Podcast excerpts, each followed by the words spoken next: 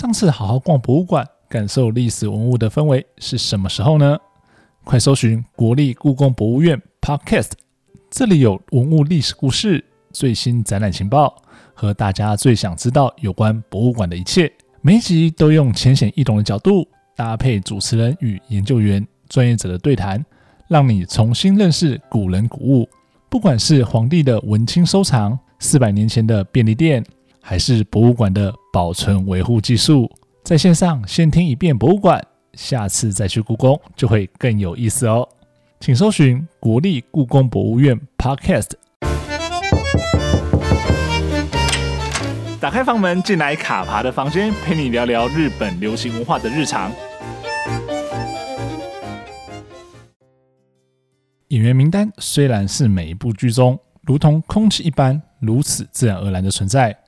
但是你可曾想过这些名字的排列组合？背后可不单单只是登场先后或是戏份多寡的差异而已哦。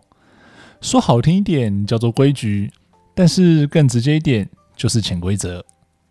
微妙的前后差异，小则成为媒体以及舆论的茶余饭后话题，大则可能会造成演员、制作单位间的摩擦与导火线。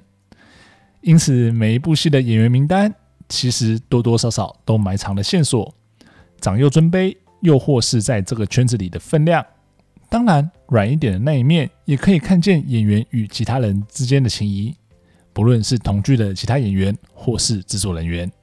这期卡帕的房间戏里剧外单元，我们就从这个看似平常、时常被忽略却埋藏着很多宝藏的演员名单说起吧。那我们就开始喽。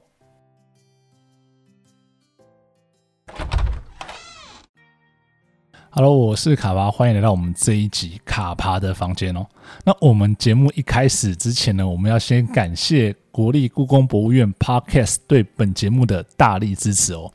因为其实我自己也是蛮喜欢逛博物馆的。那因为前一阵子因为疫情的关系，所以其实很多的实体活动都没办法去，那也尽量避免去呃人多的地方。所以，呃，线下的体验既然没办法体验的话，线下展没办法看的话，那我们就转到线上去，用看线上展的，或者说就是用听的方式哦。所以，其实在这个过程中，我也听了很多集这个国立故宫博物院的 p o c a s t 里面很多老师跟一些研究员，呃，分析跟介绍了很多，诶，一些我之前不知道一些有关于历史文物的知识与故事哦。那这都会让我，呃，对于这些文物或对于这些历史有了不同的。理解或感受，那我相信这些东西都是我之后如果再去看相同的历史文物或者说展品的时候呢，会有一些不同的感受。那关于故宫博物院 Podcast 的资讯呢，我会放在资讯栏的部分。那如果大家有兴趣的话，就可以去点击收听哦。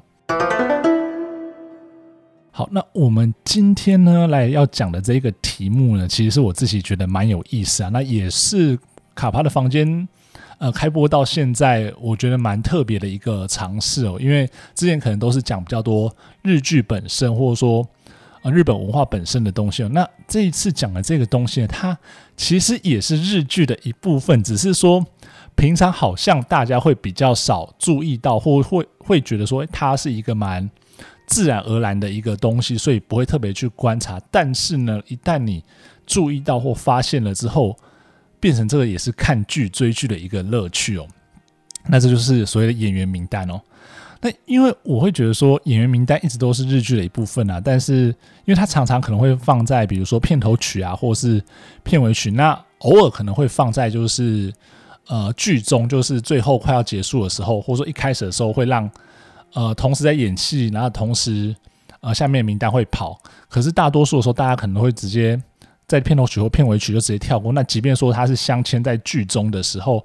也不一定会这么的注意，或者说哎去关注说到底现在跑到谁，或者说哪个人出现，因为大家的 focus 一定都还是在荧幕上这些演员在演戏的状况嘛。不过呢，我觉得就是当你对日本演艺界有一点点了解的时候，然后知道说呃这些艺人之间一些辈分啊，然后或者说他们一些之间的关系。然后甚至说感受到一些潜规则之后，你就会觉得说这些演员名单其实还蛮有趣的哦。那也可以在这个过程中，你知道说，哎，制作单位啊，或者说电视台，他们心里面是怎么看这些参与演出的演员啊？他们是不是有一些前后排序啊，或者说他们心里有一些安排？我觉得这都是一些很小的地方，可能都会觉得看到之后就蛮有趣的。那为什么会有录这样的一个节目？为什么录这一集呢？那是因为我前一阵子刚好跟一个朋友聊到一件事情，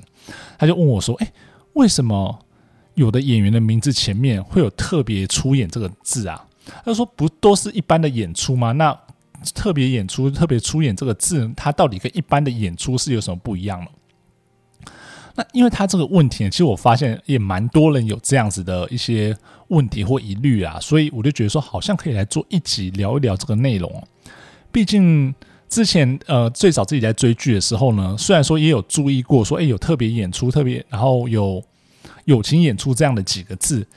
那也有看过有一些日本的文章来讨论说，诶有一些日剧的名单、演员名单。因为排序的问题而造成的一些争议哦，所以我就觉得说，哎，这好像真的是一个蛮有趣的的东西，所以那个时候也花了一点时间去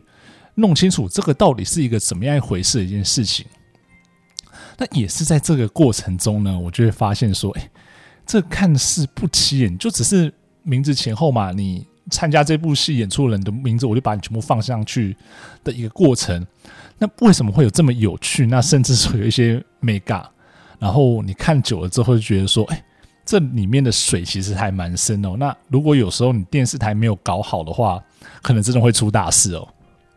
那么接下来我就会来整理一些我收集跟我观察到有关于演员名单怎么排的这些事情的小知识与美角。不过呢，这边也要稍微提一下，就是说，呃，今天讲的这些内容其实大概就是一个大概的规则。那随着现在的呃播出跟制作的管道越来越多，那很多情形之下也不是一定是按照这样的方式去排列。那特别像是一些网络平台播出的作品，它可能就不一定是按照这样子的方式去排列哦。所以，呃，今天讲这个东西就更多是给大家做一些参考。然后，如果看听了今天这一集有觉得有兴趣的话，其实呃，日本的网站其实还蛮多人会整理类似的。呃，资料我觉得日本的网友真的非常认真，他们会整理很多类似这样的资料，甚至有人在专门研究这方面的内容哦，都可以再上去找找相关的资料来补充来自己看哦。所以就是说，其实内容大多是参考，而不是铁板一块的圣旨啊。只不过我也必须讲了，就是 这真的是一种很形式主义的东西啊。那尤其是日本人，如果日本人说他是排行第二，我相信大概没有人敢说自己是排行第一的哦。OK，那我们接下来呢，就开始来聊聊说，哎，这些呃演员名单里面到底有一些什么样子的眉角跟一些什么样有趣的东西哦。一开始呢，我们先稍微跟大家聊一下，呃，所谓演员名单的基本架构，因为一般来说，它还是会有一个呃模板。那每一出戏，它可能会因为它的呃组成结构、演员的人数不一样，甚至说。呃，戏剧内容的差异性，所以它会有一些不一样的调动，但是它基本上会有一个比较呃正常的一个模板让大家去套。那只是说每个模板套出来之后，它的长相都会不太一样。那最一开始，一般来说，这些名单的最前面呢，都会是会放这部戏的主演。那在主角之后呢，后面会几个会放了所谓是主要角色群。那主要角色群之后再接着是呃重要配角。那重要的配角之后呢，就是一些呃镜头台词相对更少的群众演员哦。那这边要跟大家稍微提一下，就是说日剧里面一般来说，我们台湾看剧可能会觉得说，哎，我们会有男一、女一、男二、女二，就是至少主角可能会有两个人。但其实，在日剧里面呢，很少会有这样的状况。一般来说，他可能就是一个主角，不分男女。如果他这部戏的主角，那其他的演员，即便他是我们认定的。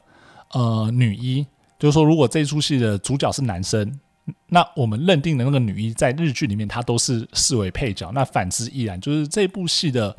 主角如果是一个女生，那我们认知中的所谓的男一，他在这出戏里面就是配角。不管怎么样，都是这样子。就是说，日剧里面其实很少会有呃所谓双主角这样子的安排，基本上都是单一主角。但是呢，也是有双主角的，就叫做 W 主演。那基本上来说，这样的情况还是相对比较少一点哦。所以，呃，大家在看剧的时候，很多人会觉得说，诶，为什么，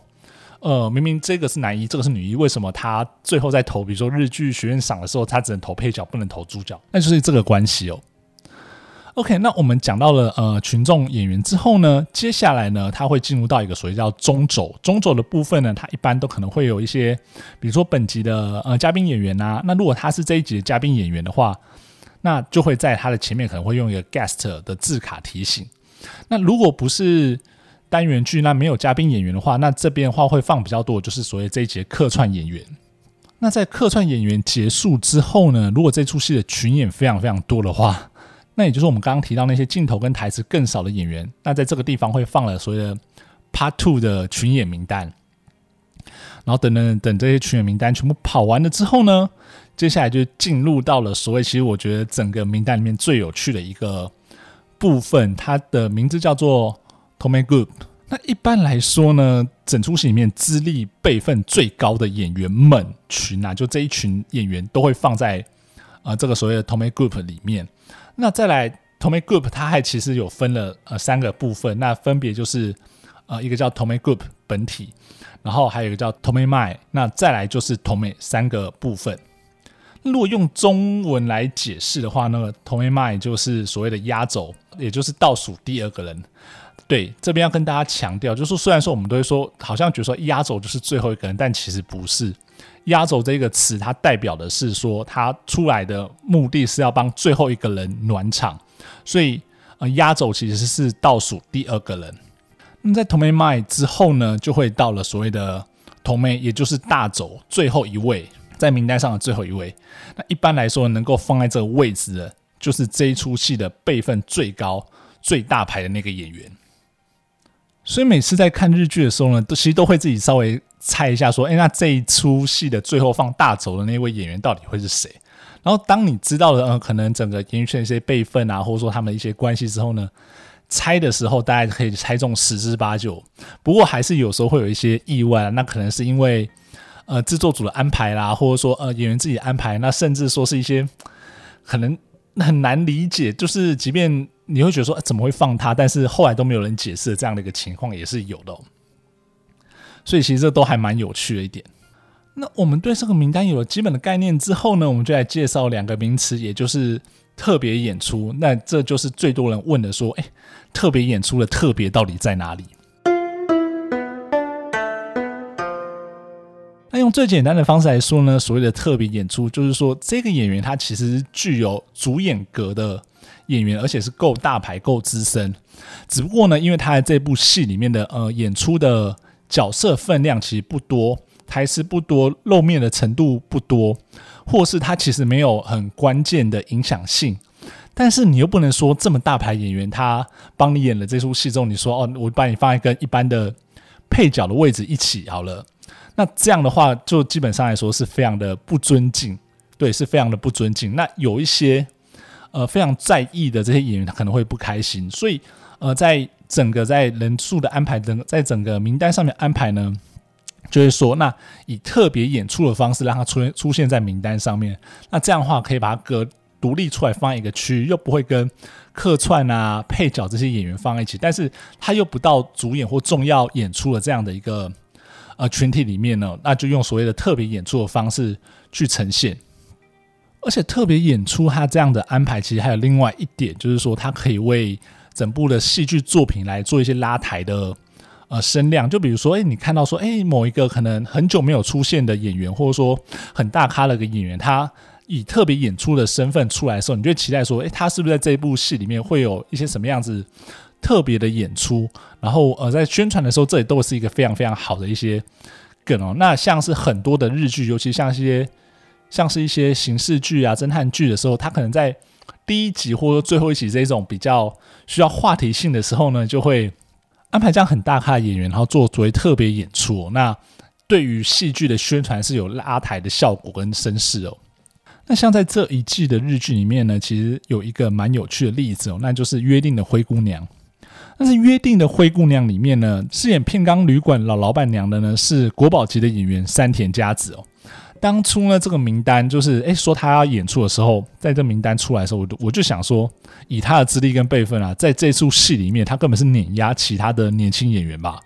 所以呢，在演员表的最后一个大轴，一定是放他，没有什么问题。而且我相信，没有人有意见，也不敢有人有意见吧。对，但是呢，当演员表出来的时候呢，就发现，哎，他居然不是放在最后一个，而是挂了特别演出，然后放在压轴的位置。而这出戏的大轴呢，是年轻的盐田刚典。但是呢，因为这样子的关系，就是说山田佳子帮他挂了特别演出，然后放在压轴的位置，大家就不会觉得说，哎，你是不是对于这个呃资深演员不礼貌？那反而呢，是用这样的方式呢，展现说，哎，制作组对他的重视跟对他的礼遇啊，就是说你是这么大咖的一个演员，所以我们帮你挂了一个呃特别演出，然后参加了这一部戏。然后一般来说呢，就是所谓特别演出的这个。位置啊，就是虽然说没有特别的一个明文规定，但是大家一般都会放在呃压，就是压轴这个位置，就是倒数第二个位置。那另外还有一个更明显的例子，那也是在大家算是耳熟能详的一部作品，就是在半泽直树里面演出行长中野渡迁的北大陆星野。相信有看过这部戏的观众朋友，尤其是在一啊二，他出现的机机会比较多一点，但是一他几乎没有露面几次。但是呢，一他在演艺圈的辈分，你又不能说啊，因为你没有露脸几次，所以我就把你放在一般客串那边。那这是对他来讲非常的不礼貌的一件事情哦。那加上呢，北大陆星野他在日本演艺圈是一个非常重视这种名单排序的人哦，所以呢，最后呢，整个制作组就是以特别演出的方式让他放在压轴的位置。那半泽直树的大轴就是让饰演大和田的香川照之来扛起这位置。那还有另外一种特别的状况呢，是参演的配角们哦，每个都很大咖，大咖到不像话。但是你不可能每个全部挂特别演出嘛，因为当所有人都挂特别演出的时候，你就一点都不特别了。所以呢，在这个时候呢，呃，制作组或者说这种名单上面，它会有一些巧思，就是在那个 Tommy Group 的这个段落呢，它会让每一个人。单独出现一个，而不是说，哎，我跟别人并排，我跟很多人并排，它就是，哎，每一个 cut，每一个画面就是一个人的名字。虽然说这样的排序还是会有一些先后次序啊，但是呢，用这样的方式其实就是展现出，哎，制作组的重视跟诚意，那也避免了演员之间的一些冲突哦。那讲完了特别演出之后呢，来讲另外一个叫做友情演出。其实比起特别演出啊，友情演出这个字应该就更好理解，它其实就是字面上的意思，表示呢，这名演员他演出这出戏的原因，是因为他跟导演或同剧的演员有一些良好的关系而答应演出哦。而一般来说，参与友情演出的人呢，他都是客串角色，他不会是一个常态型的角色。那在这个词的背后，其实大概会有两个含义。第一个呢是这个角色，他其实本来不在剧本的规划之中，而是因为演员啊，或者说导演在这过程中呃提出邀约，然后他觉得说好，我来帮朋友的忙，那我就呃顺势以友情演出的方式加入这部戏，那可能就是演演一个角色，然后几个画面几句台词，然后就没了。那另外一个呢，就是说一般来说，所以友情演出的这些。演员们们，他们象征的就是他们领取的片酬是低于行情的，因为他们可能是为了要帮朋友两肋插刀，或来挺朋友，所以才来演出这个角色的。所以看友情演出之后呢，大概可以想象说有这样子的意义存在哦。其实时不时会看到一些呃戏剧作品里面有友情演出的呃呈现啊，但是其实我觉得现在好像真的越来越少，以前可能还相对比较多一点，但现在可能越来越少，反而是特别演出的这样的安排。比较常看到，但是呢，也不是说呃过去没有人就是把友情演出这一件事情玩到极致哦。我真的觉得说，如果要推荐一部作品，它告诉你什么叫友情演出，可以怎么处理、怎么弄呢？那大概就是《勇者义彦》的第一部哦。大家都知道，《勇者义彦》是一部强调低成本的呃勇者冒险故事哦。那它的低成本不只是在制作的成本了，包括演员的。成本上都是竭尽所能的展现出了它是多么低成本哦，所以其实，在第一部的时候，有一头拉库的演员，就是客串演员呢，全部被挂上了友情演出。那我就觉得说，他是不是制作组透过这样的方式在跟大家讲说，我们连演员这一块我们都要省钱，就是完全展现出《勇者义彦》就是一个不低成本制作的戏剧哦。所以那个时候看到这个就还蛮有趣啊。不过他从从第二部开始之后，这一块就。变得比较少，都是以客串啊，然后或者说是特别演出的方式呈现哦。另外呢，还有一种友情演出的形式呢，也是前几年日本电视台很喜欢搞的一种形式哦，那就是，那比如说就是这家电视台，它这一季可能有三部黄金档日剧，它就会让三部黄金档日剧的演员们呢，相互到别的另外一部戏里面去客串一个角色。那当然，他客串其实就是他原本戏里面那个角色，那可能就是露个面、露个场景，在街上遇到啊，或者在走廊上遇到，讲一句话。甚至不讲话，就一个画面。那在这种时候呢，在整个那个最后的演员名单的那个字卡上面呢，就会用所谓友情演出的方式去讲说：“诶，他有来演这部戏哦。”那其实就是一个互相拉抬声势，或者说互相宣传同一个电视台的呃不同戏剧的一种方式哦。那另外呢，还有一种就是，那比如说这一家电视台的呃已经有一部戏要结束，比如说我们称它 A 好了，然后接档的是 B。那在这个时候呢，比如说在 A 的最后一集的时候呢，B 的主演演员呢就会来这边来客串一个角色，那他可能会跟 A 的呃主演就是有一些邂逅啊，或是真是没有邂逅，就在路上遇到的这样的一个方式。那在最后呢，也会用所谓的友情出演的方式来叙述这样的一个情况。那这个方式，那不管说是呃同期的，或者说这样子呃接棒的，其实都是一种宣传，就是电视台宣传的一种模式，一种方式。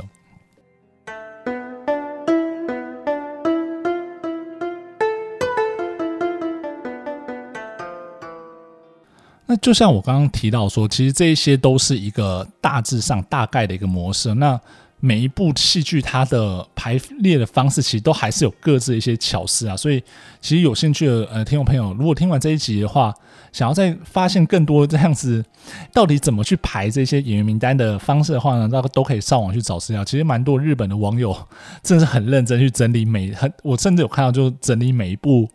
昂档剧的那种。呃，排名资料，那以及他会来跟你解释说，诶，为什么他排这里，他排这里，然后为什么，呃，他跟他不会排在一起之类类似这样子的一些资讯，其实在网络上都找得到。那今天这一集就是，诶，从比较用一个比较浅、简单、浅显的方式来跟大家分享，说这一个日剧里面的一个可能一直都存在，但是大家比较少看到或比较少注意到的这种文化。那不晓得说，大家之前在看日剧的时候有没有特别注意到这种所谓演员名单这种排序的一些方式？那如果有注意到一些特别的内容、特别排序方式的话，都欢迎在下面留言让我知道，或跟大家一起讨论哦。那如果听完今天的节目你喜欢的话呢，那请不要吝啬你的喜欢，按赞、分享、加订阅、五星好评。那如果想听什么样子的内容呢，都欢迎留言让我知道哦。那么卡帕的房间，下周见喽，拜拜。